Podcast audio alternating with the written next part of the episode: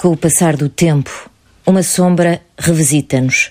É um olhar diferente, crepuscular, que se acerca de nós, nos sitia, dizendo-nos: Talvez me persigas e eu te persiga, talvez me escutes e eu te escute, talvez sejamos ambos unos e indivisos dentro dos frutos, dentro da ebriedade das manhãs, do seu magma, do seu barro.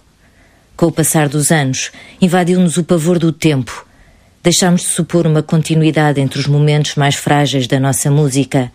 Denunciámos a morte que havia nela, essa intensa diáspora do coração e do sentimento que secretamente se perpetua nas harmonias erguidas, para logo a seguir, emocionados, destruirmos a sombra que nos fala do passar do tempo, dos longos anos da nossa vida, da arruinada destreza dos dedos sobre a página.